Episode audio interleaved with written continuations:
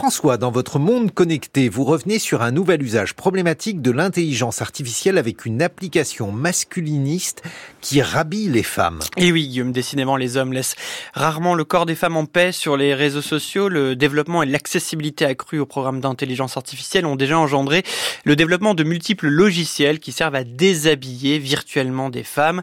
Les images sont dérobées sur les comptes Instagram des utilisatrices, elles sont modifiées par des outils et republiées sur ces mêmes réseaux ou dans des groupes de discussion comme WhatsApp. Afficher une photo d'autrui nu sans consentement entre dans la catégorie des deepfakes pornographiques dont on a beaucoup parlé ces derniers jours, grâce notamment à Taylor Swift qui a permis un écho médiatique important à ce phénomène qui touche des centaines de milliers de femmes. Ici, l'application Dinify AI propose de rhabiller les femmes qui ont volontairement choisi de s'afficher plus ou moins dénudées sur les réseaux. Dans un procédé avant-après, on peut donc voir des décolletés qui se recouvrent, des jupes qui s'allongent ou des tatouages qui s'effacent sur les corps. Au-delà de la nudité que Dinify ne saurait voir, le logiciel est également employé pour ajouter des hommes aux côtés de femmes qui s'affichent seules avec leurs enfants ou encore transformer la couleur de peau de certains partenaires. Les hommes noirs aux côtés d'une femme blanche sont remplacés par des hommes blancs. Des indices suffisants pour y voir la patte des masculinistes et suprémacistes américains qui prônent une idéologie ultra conservatrice. Dinify est un hashtag qui circule sur les réseaux sociaux et également un compte Twitter qui les recense. À l'origine du mouvement des utilisateurs de 4chan, un forum américain connu pour son absence totale de modération.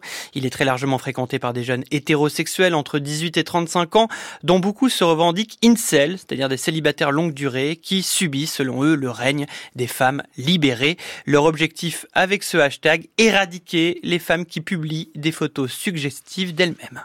Cette tendance s'inscrit, François, dans le sillon du mouvement des Trade Wives. Oui, le mouvement Trade Wives, ou le retour au rôle traditionnel sur Internet de nombreux influenceurs ou influenceuses, valorise l'image de la femme au foyer qui se consacre au ménage ou à l'éducation parfaite des enfants pendant que l'homme travaille à la ville. Une posture de soumission assumée et qui serait nécessaire pour retrouver la grandeur des États-Unis. Make Dignity Great Again est un slogan qui a été développé par le journaliste et militant de l'alt-right américaine Jack Posobiec. Cet ancien officier du renseignement de la marine américaine et théoricien du complot n'a pas hésité à reprendre et amplifier le hashtag Dignity, Dini5 sur Twitter, où il est suivi par plus de 2,5 millions de personnes. Un usage donc de l'IA au service d'une vision du monde et employé dans le giron des soutiens trumpistes radicaux qui souhaitent faire passer les démocrates pour des dégénérés. Une cybersphère pro-Trump qui une fois encore transforme haine et frustration en support politique.